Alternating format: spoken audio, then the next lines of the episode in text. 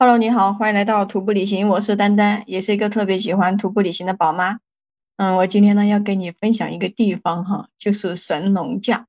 那因为呢以前一直听说这个神农架呢有野人，所以对这个神农架特别的好奇，就特别的想去看一看。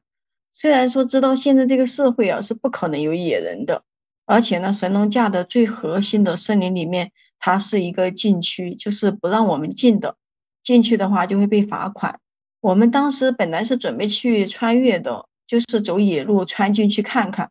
结果吧，因为我们前一天到达这个木鱼镇的时候，啊，这个神农架呢就是在宜昌的木鱼镇哈。因为我们住的是民宿，所以我们吃饭呢也是叫民宿的这个老板给我们做了一些饭。我们那个领队就喝多了，十几个人在一个民宿里面吃饭，特别的有氛围，你知道吗？还让人家老板给我们做了一些当地的炒菜，什么腊肉啊，他们自己种的菜呀之类的。老板又给了我们两瓶自己泡的这种药酒，我们好几个队友呢就特别的喜欢，就一直在那里喝，最后就喝多了，你知道吗？有几个人都喝吐了，因为都没有想到这个酒的后劲有这么大，而且我们来的时候就已经下雪了，天气特别冷，他们就想多喝点酒的话，身体暖和一下。他们喝醉了，就导致我们第二天哦，一直到中午都没有等他们起床，都没有出发，一直等到下午一点多了，我们才包了一个车到登山起点。大家呢就整理了一下这个登山包，结果我发现哦，就有些人的登山包居然有五六十斤，我的天呐！你说这个神农架，我们就准备走三天的，你至于背这么五六十斤吗？简直就太吓人了，我都不知道他们背了什么，你知道吗？后面才听到队友说，他们背了很多火锅类的东西，还买了一口大的锅。听说那个菜都买了特别多。哎，我看着他们这个背包，我都有点想笑。这是力气太大了，没地方用吗？但是呢，我又不好说人家，因为我们这种队伍呢，基本上都是一个全国约伴的，大家都不怎么熟。反正呢，我背好我自己的背包就行。大家收拾好之后呢，就开始出发。才往里面走了一点点，这个雪就特别的深。我们在路上的时候，坐在车里看到这个雪不是很大，但是没有想到啊，这个森林里面居然有这么厚的雪。然后大家前进一下都感觉特别的困难。关键是我们领队哦，这个酒还没怎么醒，就是一直昏昏沉沉的。他就说他走不动，一直在那里哼哼唧唧的叫，说自己特别的难受。我跟几个队友呢，我们就说，嗯，我们也不敢去了。看着他们这个样子啊，就有点恐怖。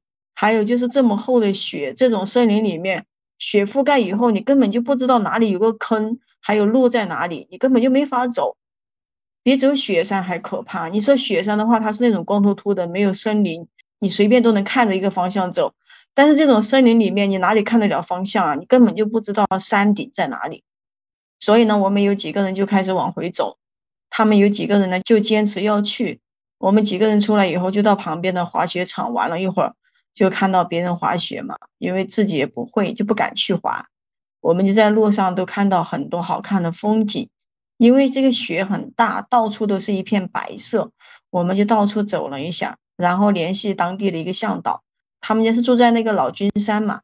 老君山的话呢，也是神农架的一个比较原始的一个森林，也是不让人进的。那个向导呢，就是说周围的雪景也很好看呀。就让我们到他家去看看，我们就去了，还在他家吃了一个饭。我们就在那个老君山的周围走了一下，整个路上都是雪，特别的厚，踩在上面就感觉那种嘎吱嘎吱的感觉，特别的好玩。但是因为是道路嘛，也比较宽，所以很安全的。我们就这样走在这个雪地上，嗯，特别的惬意，就是在这个雪地里面散步一样的。天黑以后呢，这个向导就带我们到一个山上去住。就是去打帐篷，到了地方以后，看着地上那么厚的雪，哎，我真的是要醉了。为什么不去住酒店或者是向导家呀？要来这个雪地里面打帐篷？刚好呢，这一天也是我的生日，就有一个人呢带了好几根蜡烛，然后大家就每人拿着一根蜡烛点亮，拿在这个手上一边晃呀晃的，一边在给我唱生日快乐歌，简直就是太感动了，也很开心，在这种雪地里面哈。几个人围着一堆火，拿着这个蜡烛唱生日快乐歌，唱完以后觉得特别好玩，又继续唱了好几首歌，玩的还挺嗨的。就感觉这个地方妥妥的就被我们办成了一个篝火晚会。晚上睡觉的时候呢，就特别的冷，感觉这个防潮垫啊都隔不住这个雪的冰冷，我就一个晚上都翻来覆去的睡不着，太冷了。因为我感觉这里不是雪山嘛，所以我的睡袋就没有拿最厚的。等到第二天起床的时候，这个雪地里面都被我们睡出了一个坑出来，你知道吗？就是这个雪都被我们融化了，你说能不冷吗？我们就开始收帐篷，准备去神农架的一个景区里面逛逛。虽然说没有穿越成功，但是还是来都来了，就想去神农架的最里面看看。那下一期呢，我会跟你说我们在神农顶的故事。